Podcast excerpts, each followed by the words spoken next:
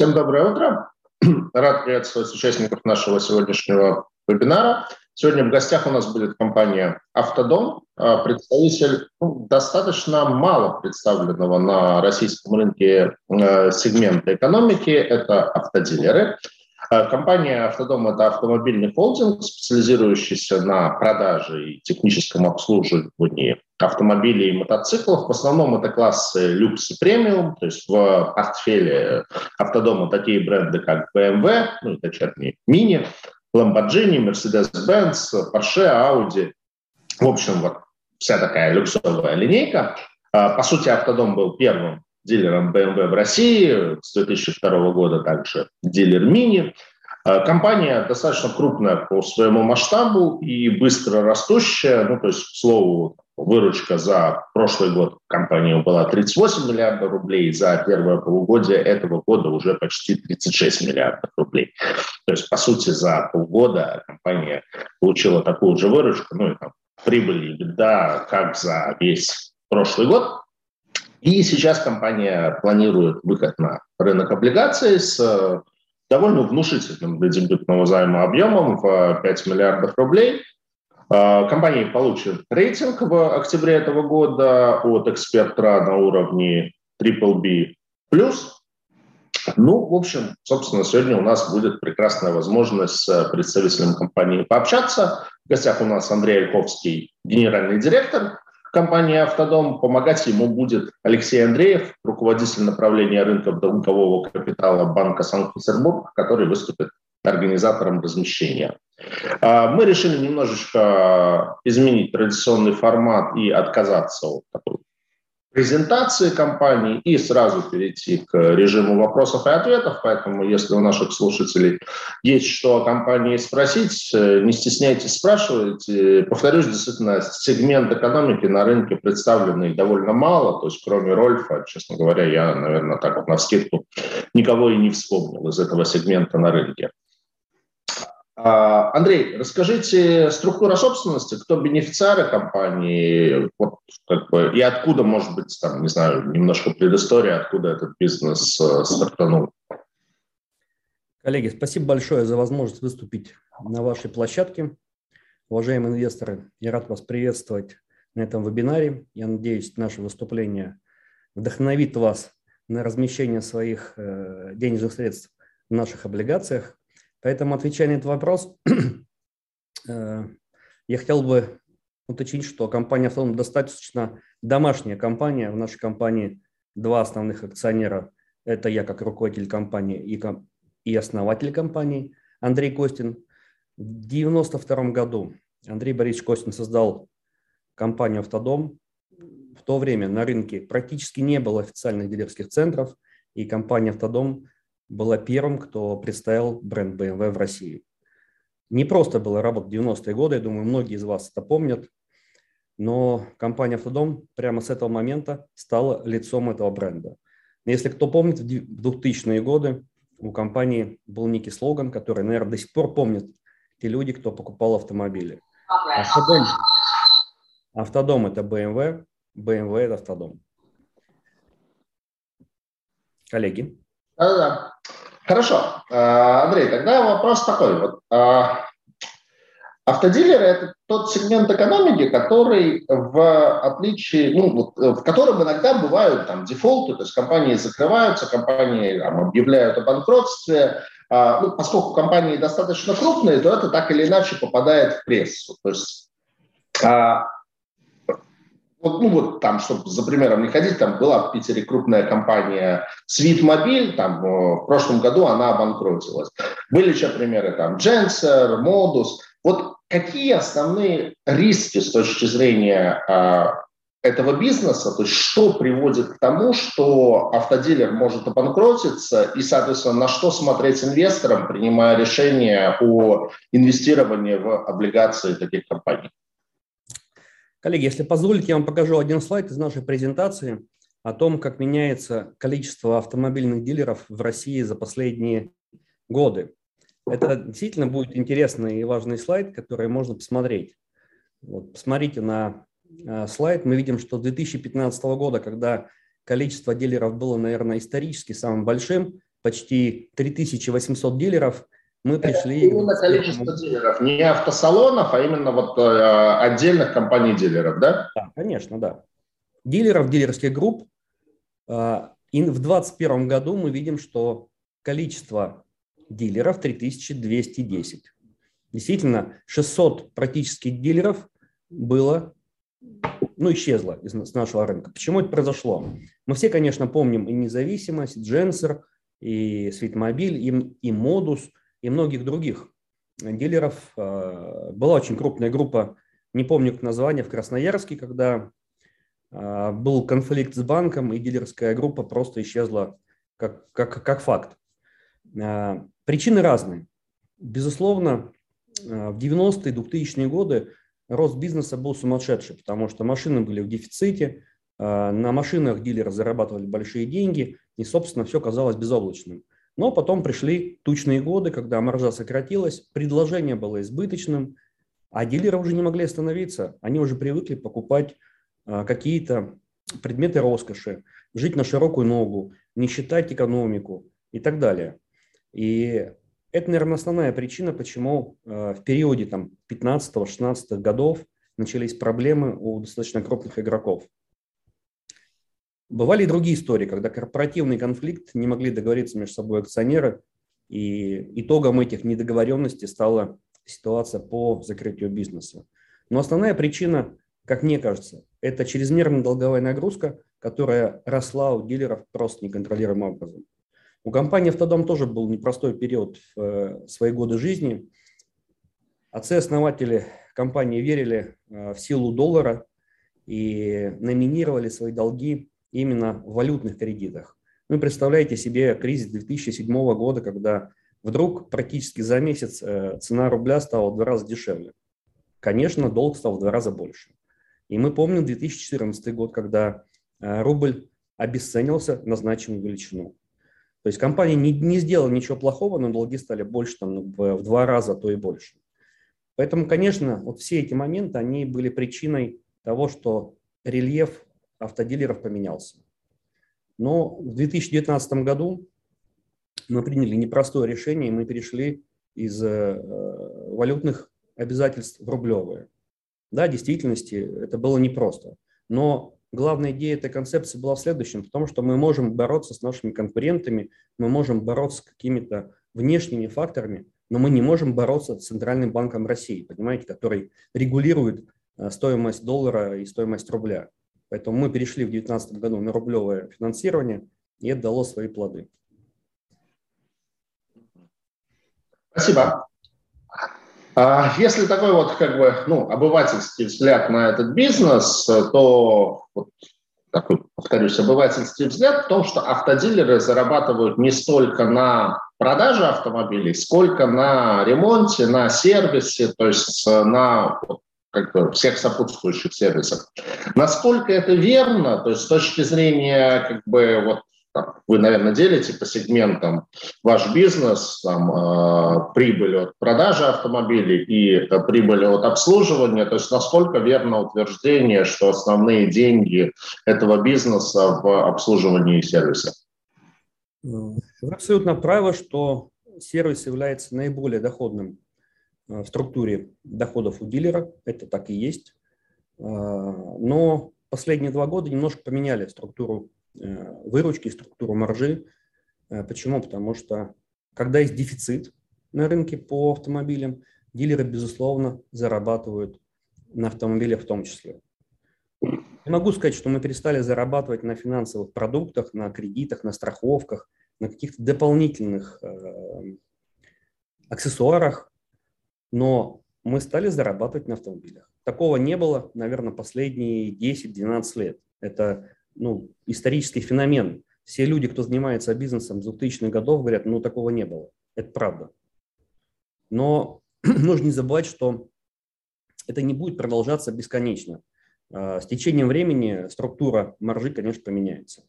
Но я не думаю, что мы вернемся в 2019 год, когда больше 50% автомобилей дилеры продавали в минус. И только за счет финансовых продуктов мы а, позволяли себе выходить в плюсовую зону.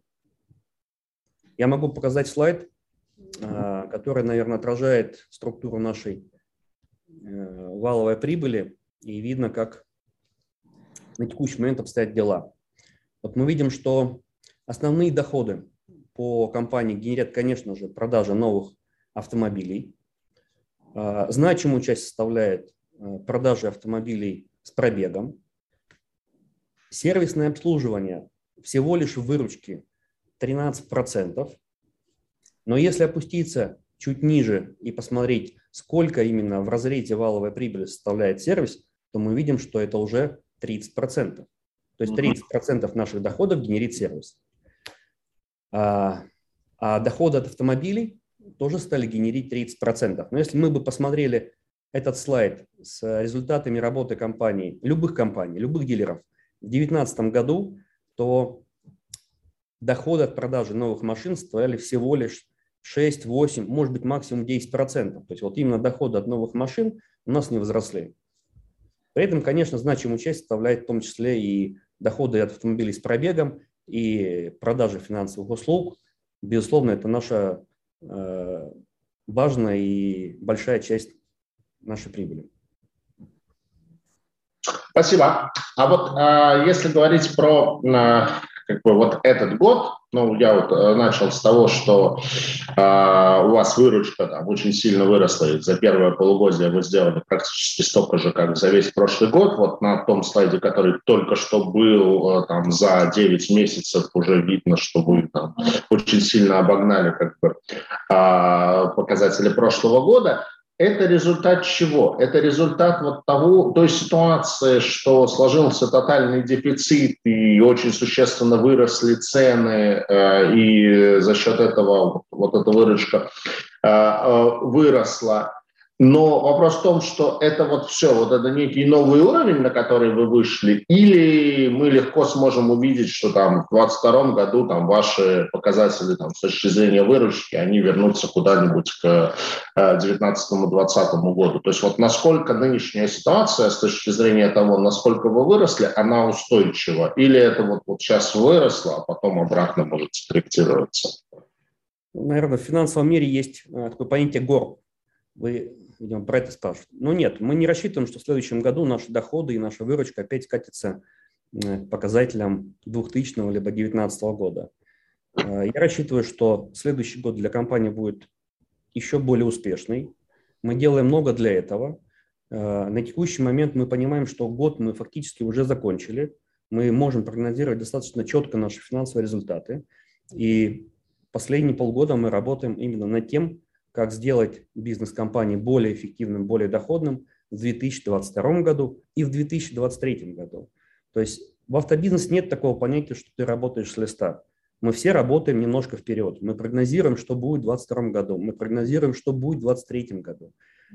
Автомобильный ритейл, он достаточно прогнозируемый с точки зрения вот операционных э, показателей. И если сегодня не подготовить себе плацдарм для своей работы в 2022-2023 году, то заниматься будет, собственно, там нечем. И мы рассчитываем, что в следующем году компания станет еще больше. Мы рассчитываем, что какие-то появятся у нас сделки M&A. Мы в моменте сейчас делаем несколько кейсов по deal, по ряду компаний. Возможно, мы договоримся и финализируем наши, нашу работу. Вот тогда чуть-чуть перескочу как раз а, относительно сделок по M&A.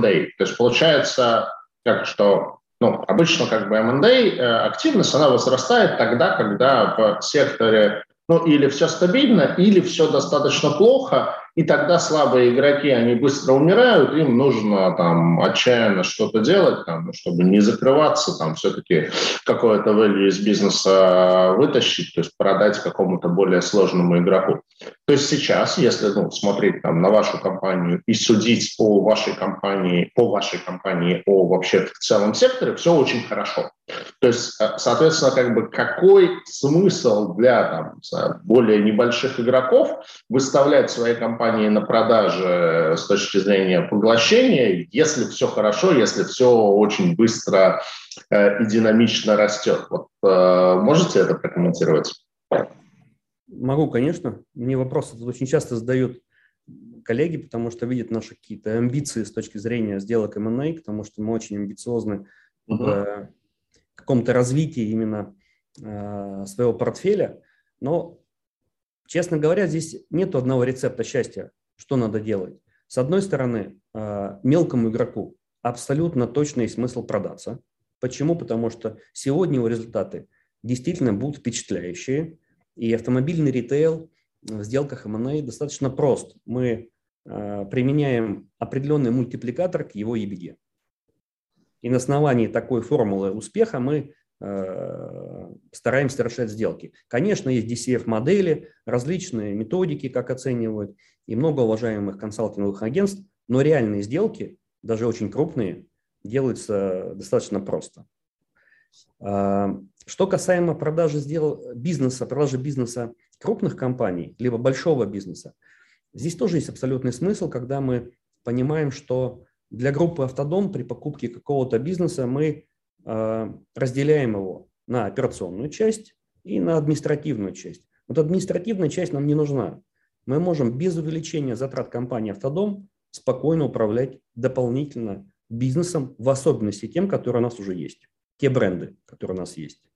Потому что управленческая структура компании «Автодом», она э, матричная, когда под э, одним брендом могут быть несколько дилерских центров и управляется одним человеком. В наших дилерских центрах нет директора дилерского центра.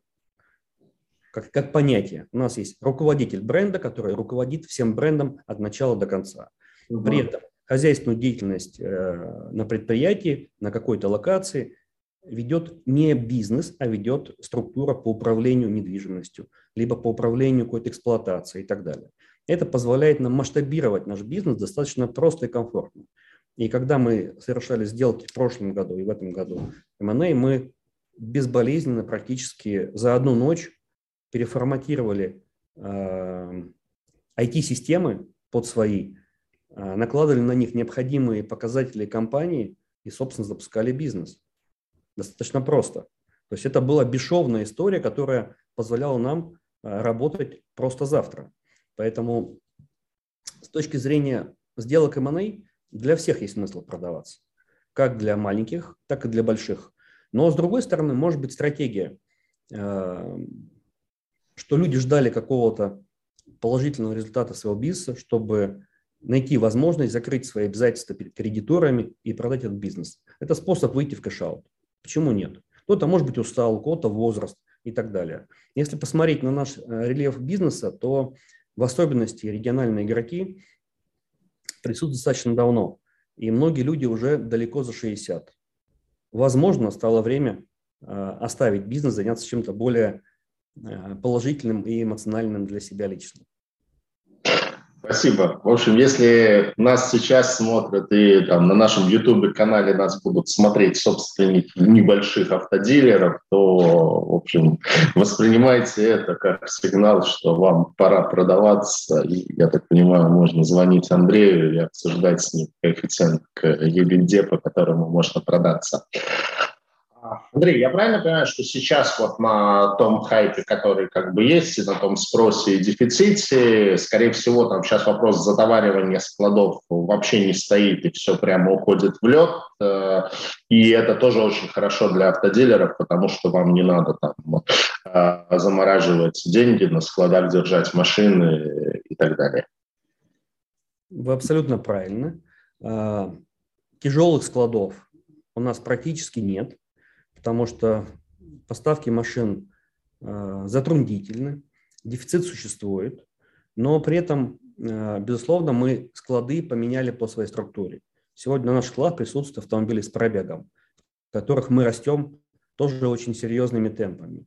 Это сегодняшний э, тренд, когда большие дилерские группы идут в автомобили с пробегом, заполняют свои площадки этими автомобилями и продают их более цивилизованным путем.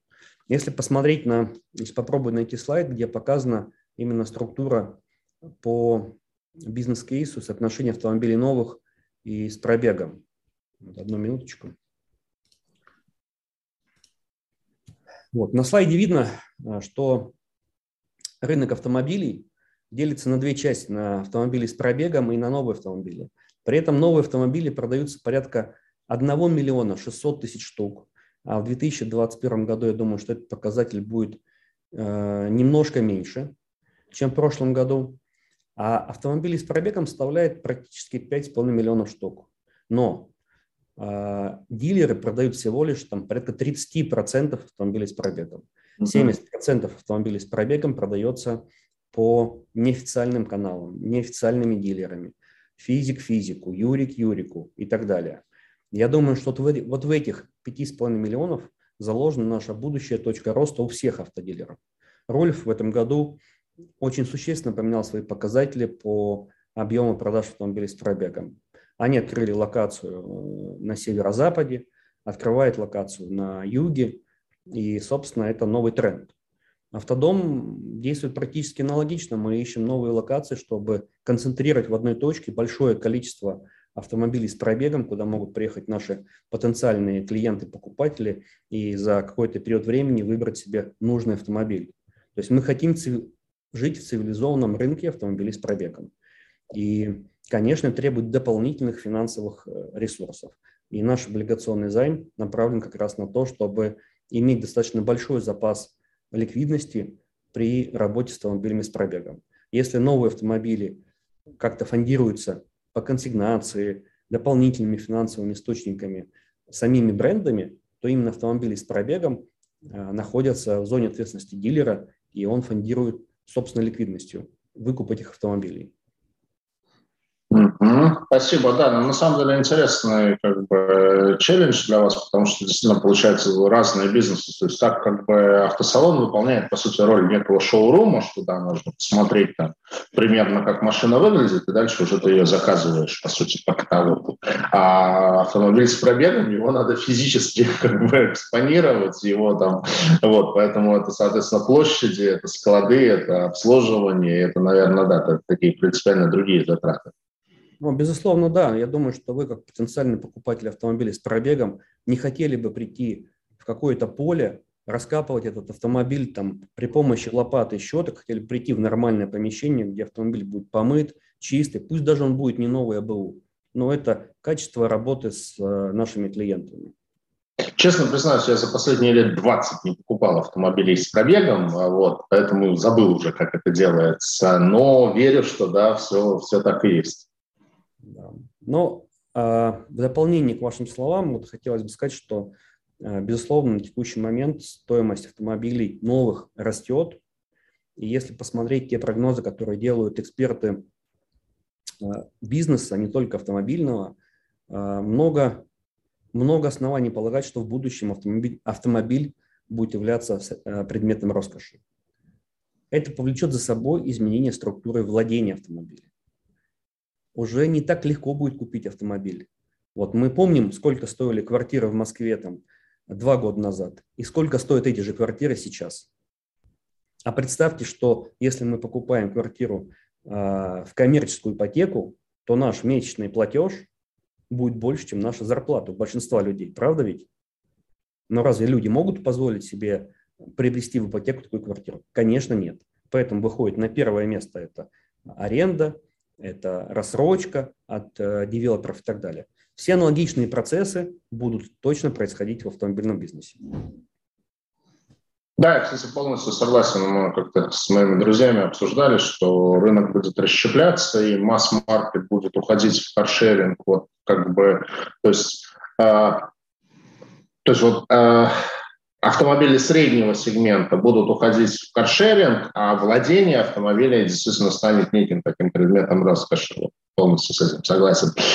А какая, как сейчас ситуация с запчастями? То есть на фоне вот всего, что мы слышим из новостей, вот эти глобальные кризисы поставок, там всего-всего-всего, чего только можно, там, не знаю, Apple не может произвести айфоны в нужном количестве, а, как бы с запчастями автомобильными есть проблемы, нет проблемы, на бизнес этот ваш как-то сказывается положительно, отрицательно, ну, вряд ли положительно, но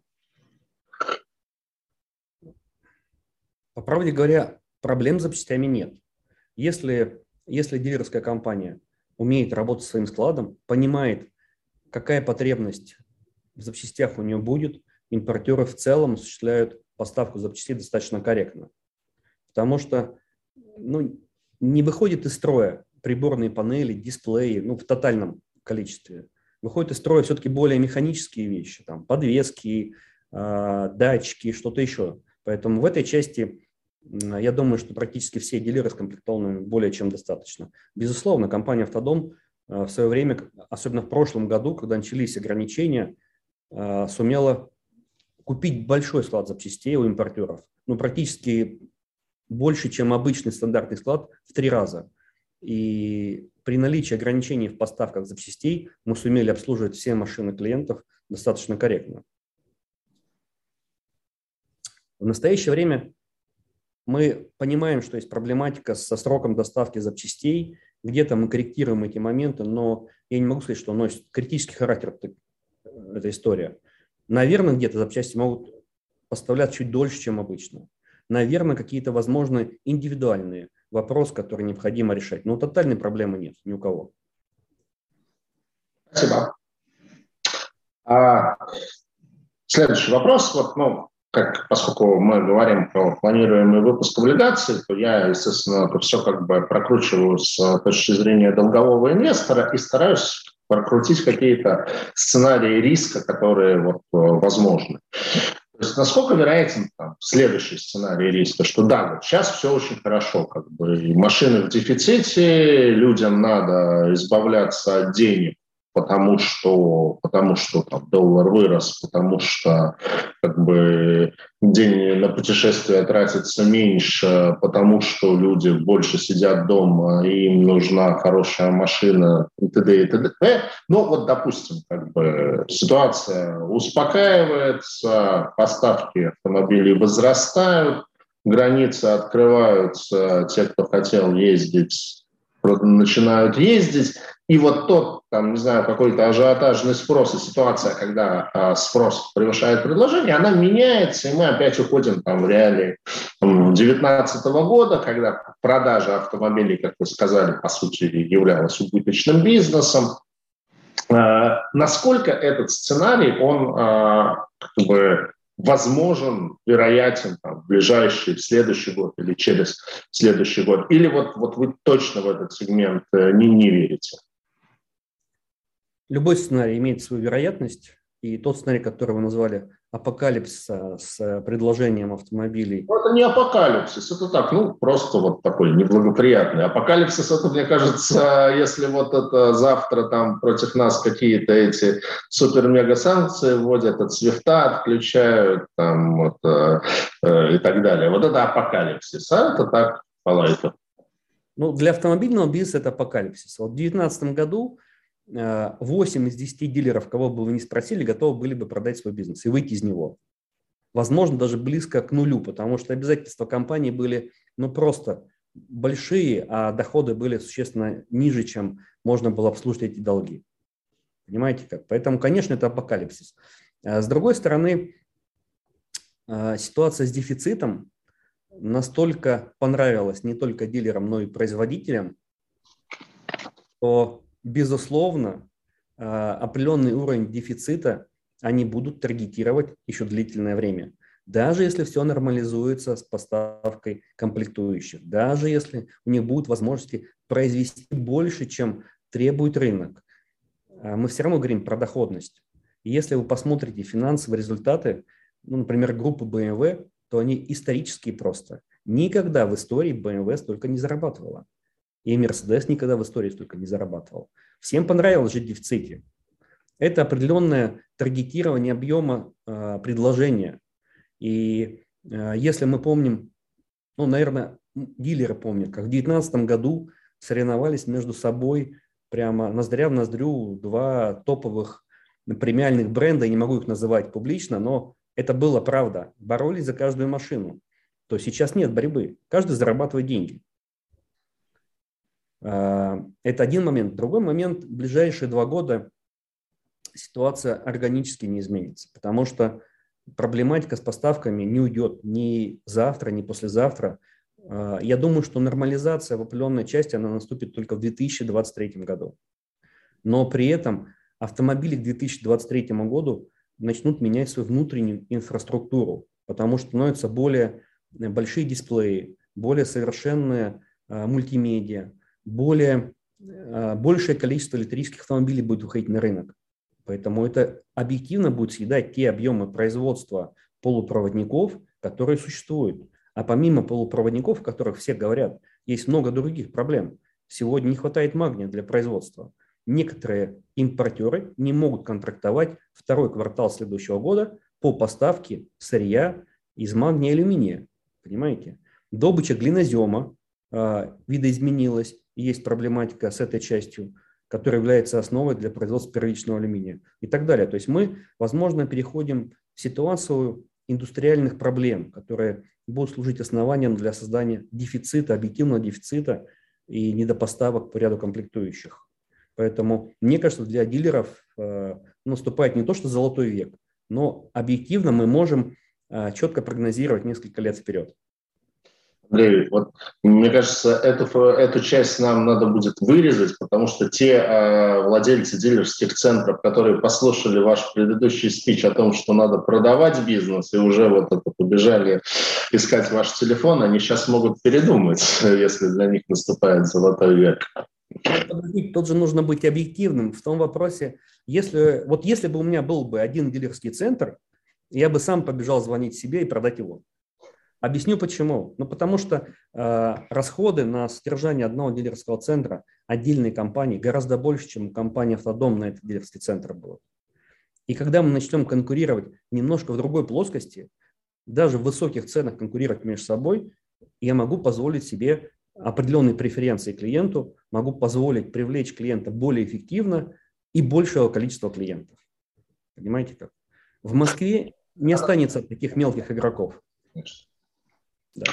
А, такой немножко оф топ просто ну, такая относительно хайповая тема. Все обсуждают, в общем, э, когда человечество перейдет на электромобили в отличие от многих тем, ну, вот у меня много эфиров там с э, финтех-компаниями, и Россия в этой э, части, она является просто одним из сейчас мировых лидеров. В части электромобилей мы как так традиционно отстаем, и у нас вообще у людей очень большой скепсис по поводу электромобилей. Вот абсолютно такой оф-топ, не про облигации, не про бизнес. Ваше мнение, там, не знаю, через 10 лет какая будет доля электромобилей в продажи новых автомобилей в России?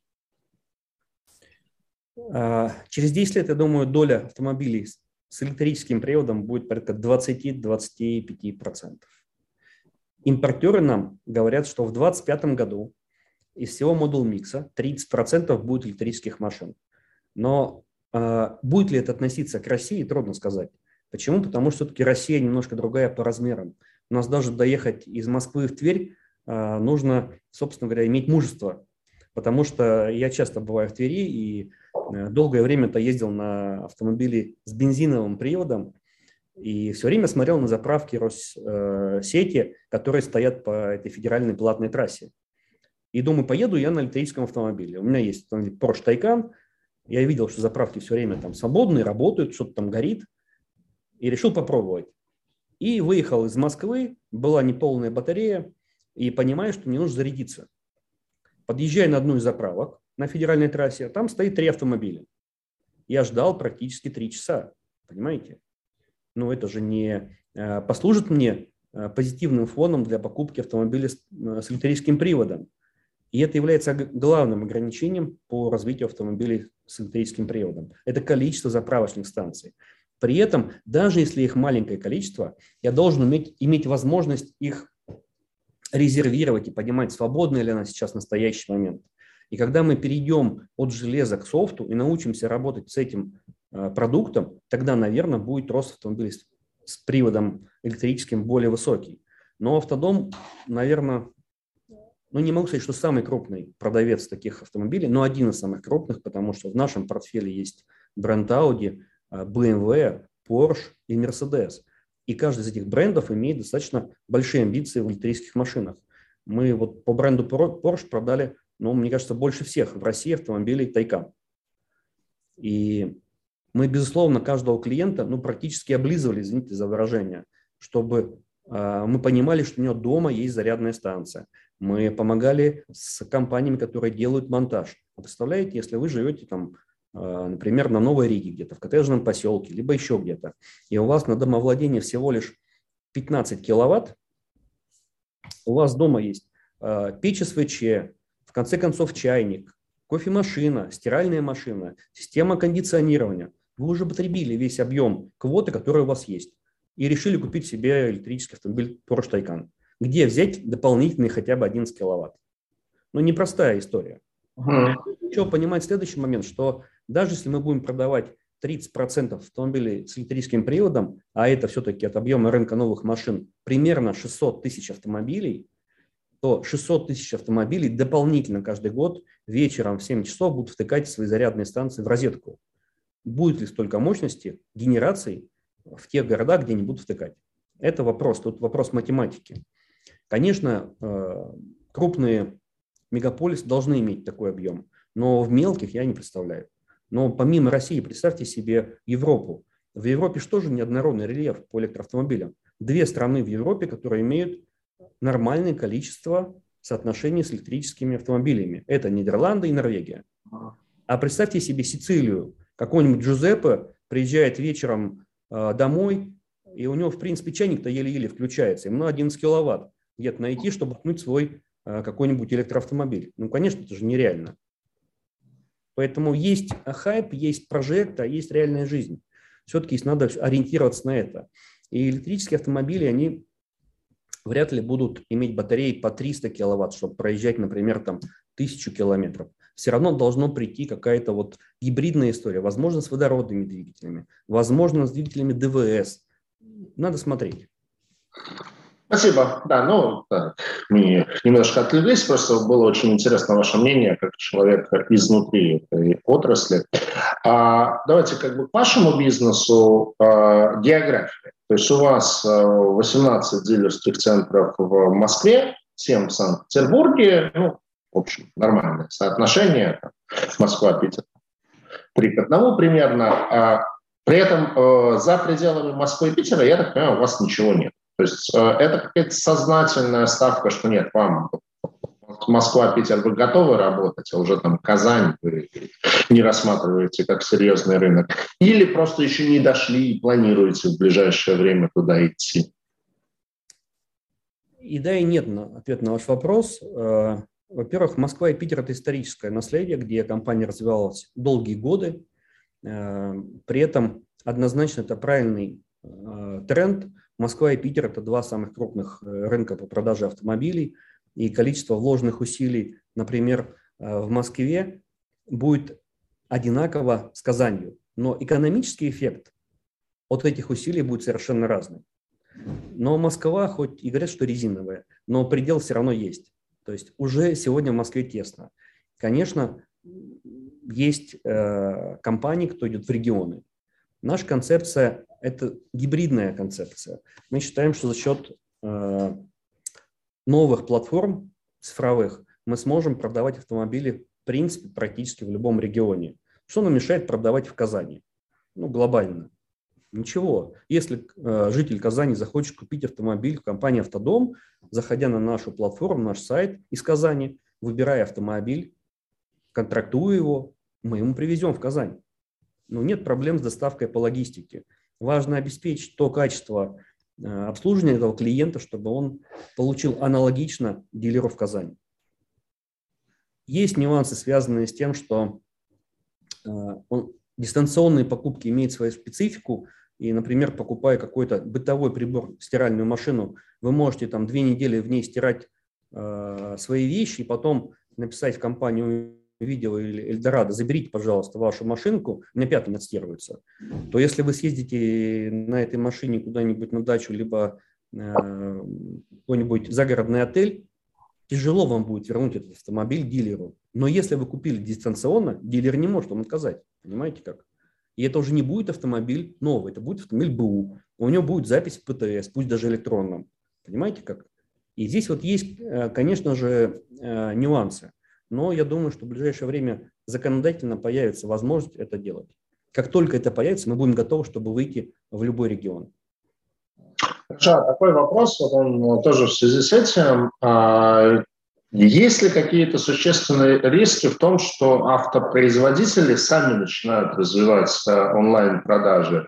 Ну, э, я не очень большой эксперт по этой теме, но вот я точно слышал, что там Hyundai активно в эту тему идет. Понятно, что Hyundai не, не в вашем портфеле брендов, э, более низкая ценовая категория, но тем не менее, то есть, условно говоря, с точки зрения автопроизводителя, вот все, что вы сейчас сказали, все, все вот как бы все круто, все правильно, но условно говоря, как бы там э, автопроизводителю, а зачем тогда вообще дилер, он напрямую этому человеку в Казани, там, не знаю, зашел на сайт bmw.ru, там, выбрал этот автомобиль, и, собственно, как бы вот э, дилер как таковой в этой конструкции может в какой-то момент стать не нужен. То есть нет ли этого риска?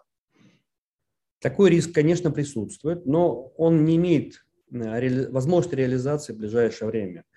И в текущем моменте, например, компания BMW позволяет клиентам резервировать автомобиль практически любой в онлайне. Вы можете его сформировать, заплатить деньги, но при этом вы все равно выбираете точку выдачи автомобиля. И это не может быть виртуальная платформа. Это точка выдачи автомобиля какой-то дилер. И компания BMW, Rusland передает эти контакты клиента дилеру, позволяя ему выдавать. И дилер уже работает с этим клиентом. Возможно, еще более простая схема, когда а, в том числе и финансовые продукты будет продавать компания-импортер. Но тогда, мне кажется, большинство дилеров скажут, что уважаемый импортер, мы идем в ФАС, потому что мы инвестируем деньги в строительство зданий, в обучение людей, в сервисные мощности. А зачем мы это делаем? Для того, чтобы было лицо бренда. А если вы продаете сами и будете зарабатывать сами, то зачем тогда мы будем это делать? И это вот такая коллизия, понимаете, с одной стороны. Скорее всего, будет э, другая схема, когда автомобили могут быть собственностью импортера, и дилер будет получать какую-то комиссию за, за продажу этого автомобиля. Такой опыт есть у BMW в э, Южной Африке и достаточно позитивный опыт. Э, в ситуации, когда дилеры играют со скидками, гарантированная комиссия дилеру за выдачу автомобилей позволяет управлять своей доходностью. Это тоже хорошо. А что касаемо компании Hyundai, то действительно а, в ситуации с дефицитом машин, известный там SUV Palisade, который рекламирует наша а, футбольная сборная, он примерно имеет доходность там 600-800 тысяч рублей для дилера, если дилер продает его от себя.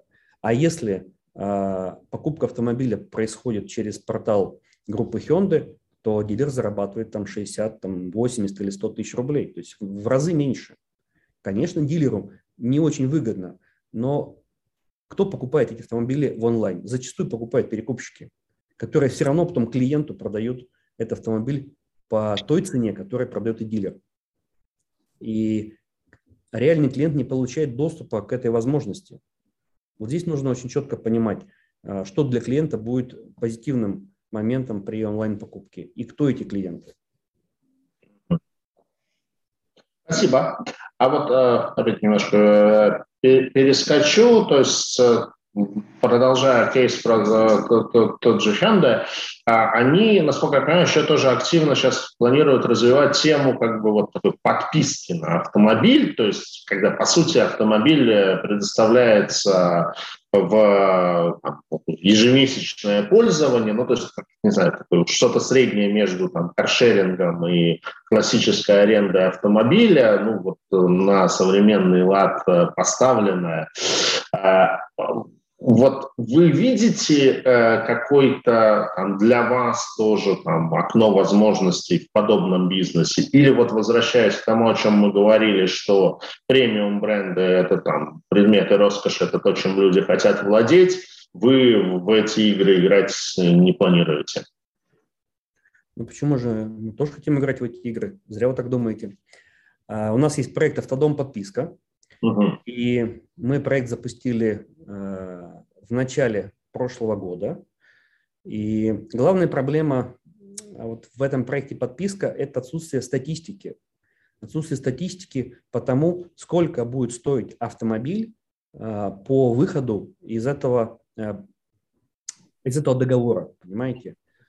Когда бизнес стабильный и рынок ровный, мы четко можем прогнозировать, А если рынок на текущий момент очень меняющийся, и цена автомобиля с пробегом бывает зачастую выше, чем цена нового автомобиля, то клиенты будут ориентироваться больше на классические методы приобретения автомобиля. То есть купить его в кредит или в лизинг, когда они становятся собственником автомобиля и могут им распоряжаться по итогу окончания этих э, договоров, понимаете как. А, при этом у нас он стоит немножко на холде сейчас, но на следующий год мы планируем очень активно в нем э, участвовать и развивать его. Общее количество машин мы рассчитываем, что будет от 500 до 1000 автомобилей. Это мы искусственно ограничиваем его, потому что возможности этого канала продаж ну, просто безграничны. Мы можем продать и 5, и 10 тысяч автомобилей, нет проблем. Но первое, нам нужно иметь э, достаточно дешевое фондирование под такой проект. Второе, нам нужно иметь доступность автомобилей. Мы не очень хотим каннибализировать обычные продажи классические на вот такие продажи, которые имеют более длительную историю, более длительный цикл. Но в целом это будущее. Это будущее, когда автомобиль становится действительно предметом роскоши, то появляются проекты э, подписки, операционного лизинга, э, кредитов, когда мы платим не тело кредита, а только проценты, а баллон выходит на конец срока. Разные финансовые продукты могут быть в этой истории. Спасибо. А, ну, я думаю, что в связи с этим, то есть, вот, а, согласно вашим данным, последние годы Автодом осуществлял мероприятия по развитию вашей IT-инфраструктуры, там, стратегии маркетинга, диджитализации. Вот а, можете поподробнее, что вы в рамках это, этого сделали, ну и как это отразилось на показателях? Сейчас, мне кажется, каждый второй, а может быть и каждый первый говорит про цифровизацию, диджитализацию э, своих компаний, проектов. Э, модное слово в действительности, но э, для нашей компании это не просто слова, мы очень много тратим ресурсов, сил и времени на цифровизацию всех процессов.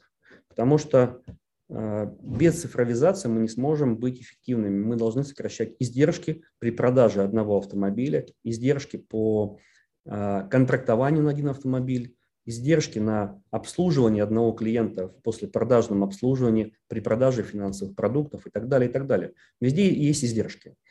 Цифровизация процессов сокращает эти издержки, позволяет компании масштабироваться. Это неразрывные процессы.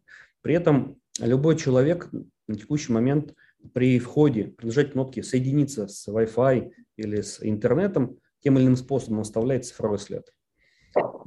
Этот цифровой след кто-то где-то как-то записывает. Наша задача – этот цифровой след поймать, понять, что наш клиент, который имеет автомобиль Mercedes-Benz E-класса, вдруг решил посмотреть автомобиль э, Audi Q5 либо Q7 и вовремя ему предложить этот автомобиль на тест-драйв, рассказать про этот автомобиль, предложить финансовые продукты, и, возможно, случится сделка. То есть мы должны быть предиктивны к нашим клиентам. Мы должны практически угадывать их желания, а может быть даже а, за них формировать эти желания.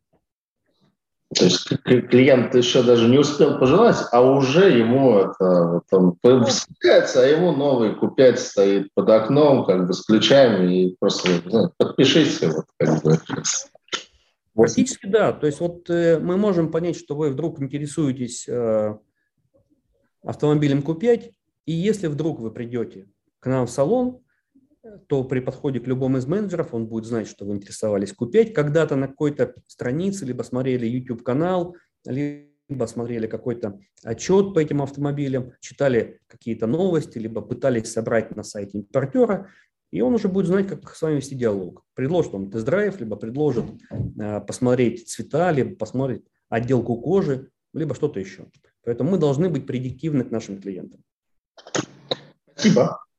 Ну, да, такой светлый новый мир, что заходишь, уже тебя сразу по лицу распознают, и уже сразу...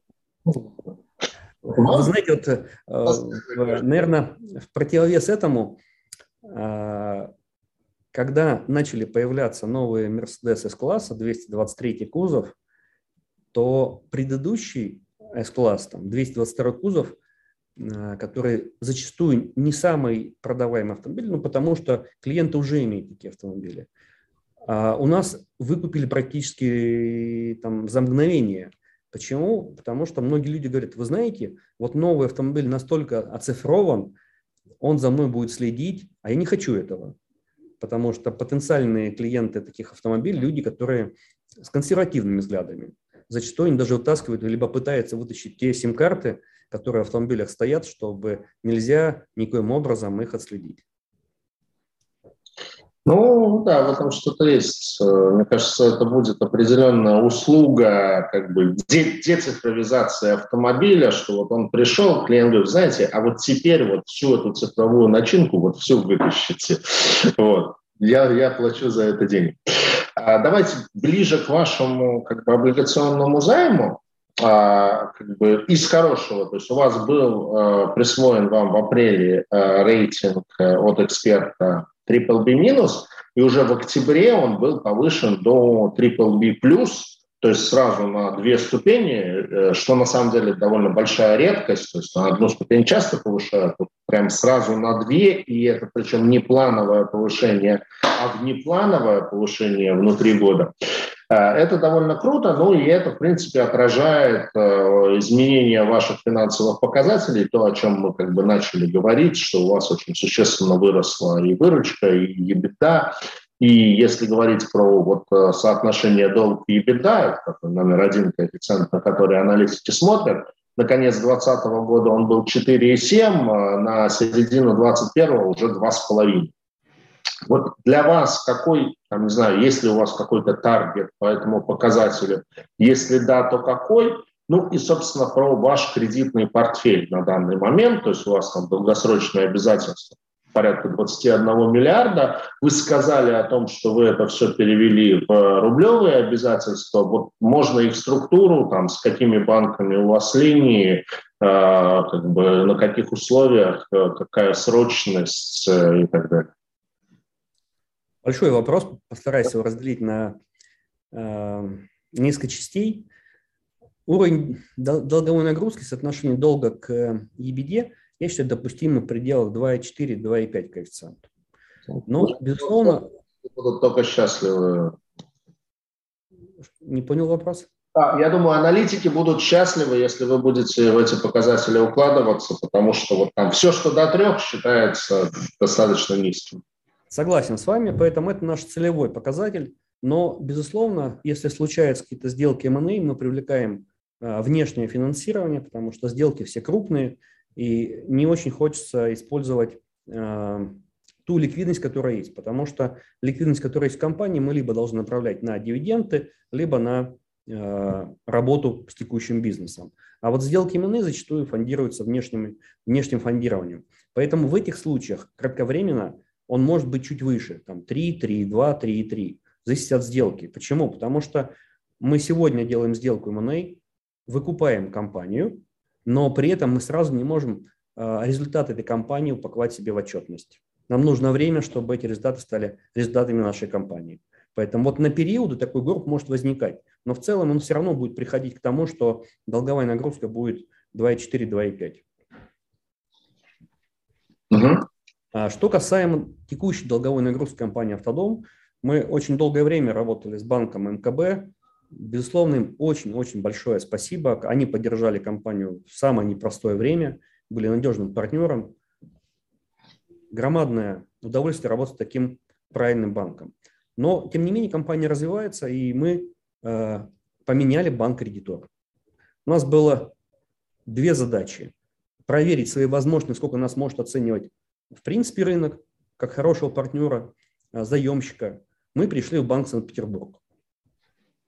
После этого мне начали звонить все банки, предлагая э, кредитование в их структурах. Это тоже своего рода показатель, насколько компания устойчива на финансовом рынке. Может ли она поменять банк-партнер с одного на другой. При этом эта сумма не миллион, не два, не три миллиона рублей. Вот. На текущий момент у нас два кредитных продукта со стороны банка Санкт-Петербург. Это инвестиционный кредит в размере там, 3,8 миллиарда рублей и э, общая кредитная линия порядка 13,5 миллиардов рублей. Есть график погашения, он достаточно э, комфортный для нас. Мы будем утилизировать собственную доходность для погашения обязательств, при этом мы хотели бы иметь достаточно большую подушку на случай каких-то историй катаклизмов, кризисов, либо новых бизнес-идей для компании, чтобы мы могли в моменте иметь источник для покупки компании, для создания каких-то проектов и так далее. Спасибо. Ну, то есть, по сути, у вас единственный банк-кредитор, вы сейчас не диверсифицируете по банкам. Пока нет смысла. Почему? Потому что любой банк требует определенный объем отчетности и персональной работы. Я уверен, что мы можем, а, если захотим, в течение месяца еще 3-4 банка себе получить в партнеры. Но если нет потребности в таком объеме ликвидности, то это дополнительная будет работа. При этом наша концепция а, все равно замена банковского финансирования на публичное. Никто лучше, чем рынок, нас не сможет оценивать. Ну, все так, но в основном как бы все-таки у всех более-менее крупных эмитентов это некий микс, то есть у кого-то этот микс в большей степени в пользу облигационного займа, у кого-то этот микс больше в, э, пользу банковского финансирования, но в принципе вот такого в чистом виде того, чтобы компания фондировалась только на облигациях, я, наверное, не знаю практически ни одной. А следующий вопрос, он а, такой достаточно интересный. А, вот Владимир Малиновский, аналитик открытия, нас спрашивает и аналогичный вопрос от одного из слушателей. А, вот зачитаю просто вопрос от Владимира. Расскажите, пожалуйста, про предоставленную вами, ну, это именно вами лично как акционерам, финансовую помощь компании в 2019-2020 годах на 7 миллиардов рублей – Почему без увеличения вашей доли в компании? То есть, ну вот, я так понимаю, вы предоставили именно в формате финансовой помощи, то есть не увеличение капитала, а именно как помощь. Вот можно про это прокомментировать? А, это были изначальные договоренности моего входа в бизнес-группы, поэтому они были реализованы в этот период, когда я смог эту помощь предоставить. Безусловно, для компании это была очень, э, очень правильное событие, когда эта помощь пришла в компанию и послужила тем, что компания смогла при помощи этих средств работать более эффективно. Спасибо. Ну, то есть а вы заходили в компанию как акционер, а вы приобрели там долю, и э, как бы дополнительным соглашением было то, что вы предоставите как бы в формате помощи э, вот определенную сумму денег, и вы ее предоставите. Да, абсолютно точно. Спасибо. А, как бы еще, наверное, такой почти завершающий вопрос относительно валютных рисков. То есть, я так понимаю, кредит вы как бы перевернули все в рублях и со стороны кредитных э, продуктов у вас валютных рисков нет, с точки зрения того, что вы закупаете, импортируете э, автомобили, есть ли какой-то валютный там экспожер? То есть, условно говоря, если там завтра курс рубля там на 20% обесценится или на 20% вырастет, это какое-то влияние на вас окажет или никакого там то есть, по сути, это за это заплатит или автопроизводитель, или покупатель. Абсолютно правы. Если будет изменение э, валютного коридора, то, безусловно, будет изменение цен на автомобили. Но изменение цен на автомобили не произойдет день в день, либо там месяц в месяц. Это будет очень длинная э, линия, которая будет увеличивать стоимость автомобиля на протяжении года, а может быть и двух.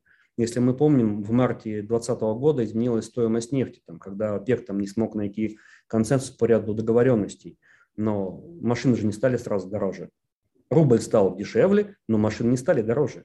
Угу. Мы до сих пор видим э, повышение стоимости, как раз отголоски того периода. Почти все производители научились после кризиса 2007 года, после кризиса 2014 года э, работать с этим явлением. И они эти ступенечки раскладывают на длительный период, потому что если завтра поднять стоимость автомобиля на 30%, ну, они потеряют рынок. Мы не готовы э, ментально покупать автомобиль завтра плюс 30%. Нам нужно время, чтобы адаптироваться. Поэтому инфляция плюс подъем цен э, регулярный каждый квартал либо каждый месяц, который бывает у ряда импортеров, он идет. И на текущий момент для нас уже не столь токсично Э, эта цена, да, мы понимаем, что она будет дороже. Вот уже сегодня мы знаем, насколько подорожают автомобили э, с 1 января. Есть исторические моменты, связанные с ежегодным подорожанием автомобилей на уровне немецкой инфляции. есть моменты, связанные с выходом новых моделей. Каждая новая модель, безусловно, дороже, чем предыдущая, потому что в ней больше компонентов, и нужно окупать тот неукр, который а, компания делает. Это все нормальные, естественные явления. Поэтому я не вижу риска в том, что изменение курсовых э, коридоров даст э, моментальный эффект и какой-то негативный тренд для компании. Спасибо. Давайте как бы тогда непосредственно к облигационному займу и его параметрам. Может быть, тогда Алексею дадим слово рассказать про параметры выпуска, ну и вот все, что он считает нужным про это рассказать. Да, Сергей, спасибо большое. Добрый день, уважаемые коллеги. Вкратце расскажу про предстоящий выпуск. Э, как уже было озвучено, сумма займа предполагается 5 миллиардов рублей. Э, срок 3 года без амортизации, купонный период 91 день. Э, книга, книга планируется на 24 декабря, то есть сделка планируется к закрытию до конца года. В части купонного дохода отдельно отмечу, что текущий ориентир – это обозначенная ставка ОФЗ плюс 400 базисных, базисных пунктов на сроки выпуска 3 года, что является достаточно комфортным уровнем и Отдельно хотелось бы осветить, поскольку размещение, несколько факторов. Первый, поскольку размещение дебютное, как правило, это предлагает определенные преференции инвесторам, да, когда компания выходит на рынок. И второй момент, э, то есть, как уже было озвучено, компании значительно повысится кредитный рейтинг сразу на две ступени, но в целом по итогам отчетности за 2021 год, возможно, э, компания еще улучшится свои показатели, и, возможно, рейтинг будет еще улучшен, поэтому, в принципе, в любом случае, это интересная возможность сейчас э, начать финансовые отношения с компанией на этом спреде КФЗ, потому что, возможно, в дальнейшем э, этот спред уже будет хуже. Организаторами выпуска выпуска выступают э, МКБ, ВТБ и Банк Санкт-Петербург. По листингу, получается, это планируется второй уровень. Э, второй котировальный уровень, э, и, соответственно, там э, и по рейтингу, и по параметрам выпуск удовлетворяет требованиям по инвестированию страховых и пенсионных накоплений. Ну, из основного все. Угу, спасибо.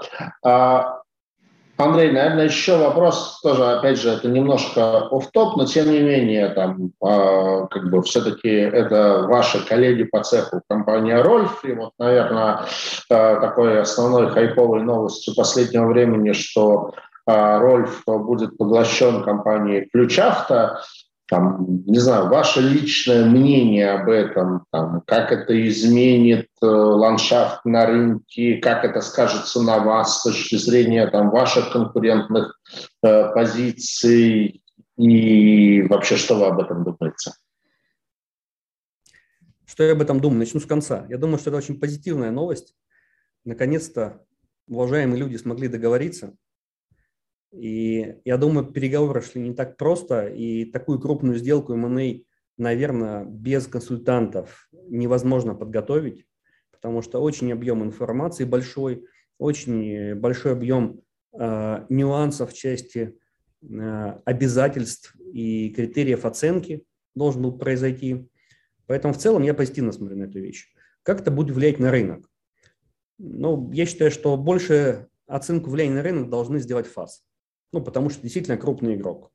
Нужно им взвесить, насколько эта сделка может нанести э, негативный э, эффект для авторитейла. Но мне кажется, с учетом того, что ключ авто больше расположен в регионах, и за последний год они сделали достаточно крупные сделки. Это в Санкт-Петербурге с холдингом Inchcape и в Омске с компанией Евразия.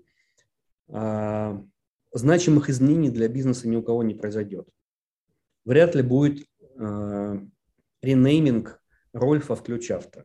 Мне кажется, Рольф очень сильный бренд, зарекомендовал себя как хорошим игроком на рынке, и я уверен, что два бренда сохранят свою работу в будущем.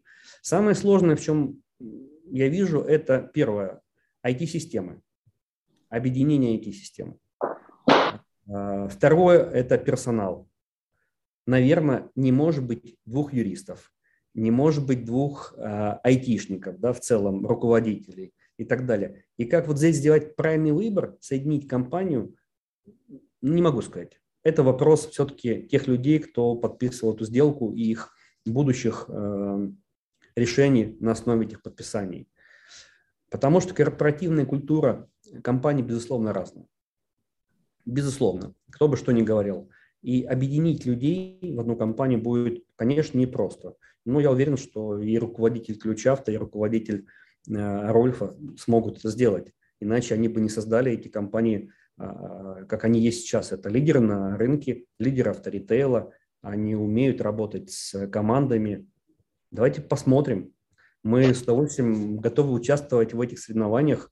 Мы тоже уверены в том, что компания «Автодом» дальше будет развиваться и будем конкурировать. Конечно, наверное, больше не появится такого крупного игрока с объемом выручки там, 500 миллиардов плюс.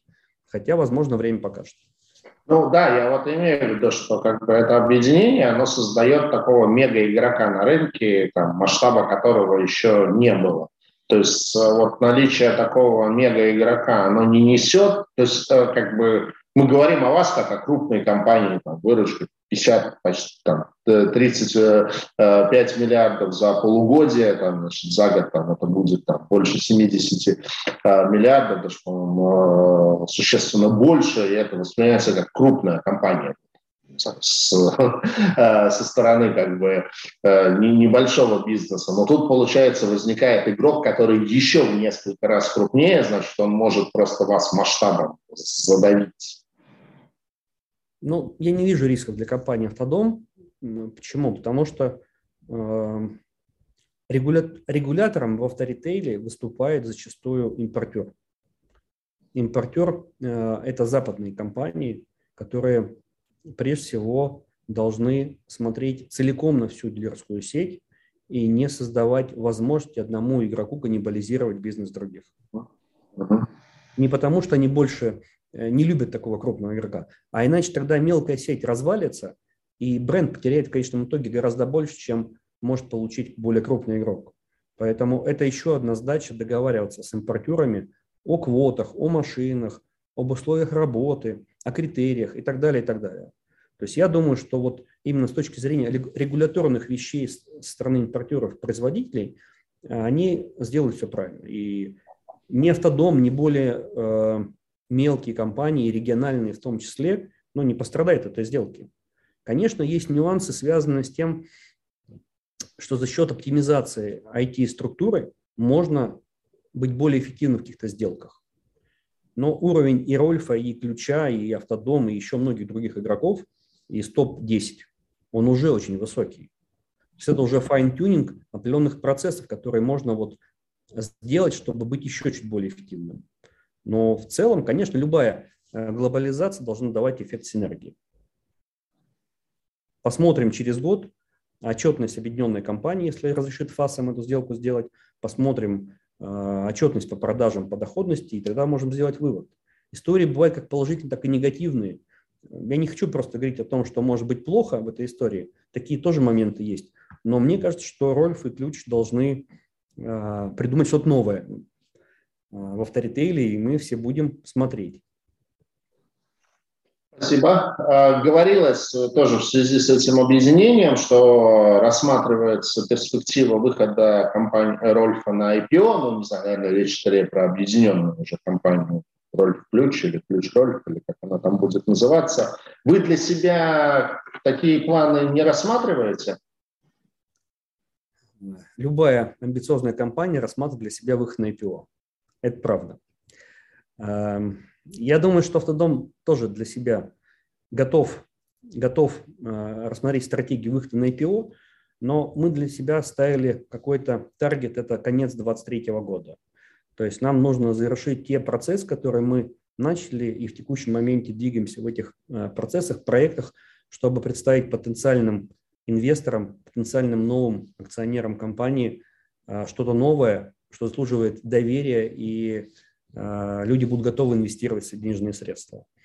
Но при этом есть еще какая-то реальность. Есть рынок, есть бизнес, есть те цели, которые мы можем достигнуть, либо не достигнуть. Поэтому цель такая есть.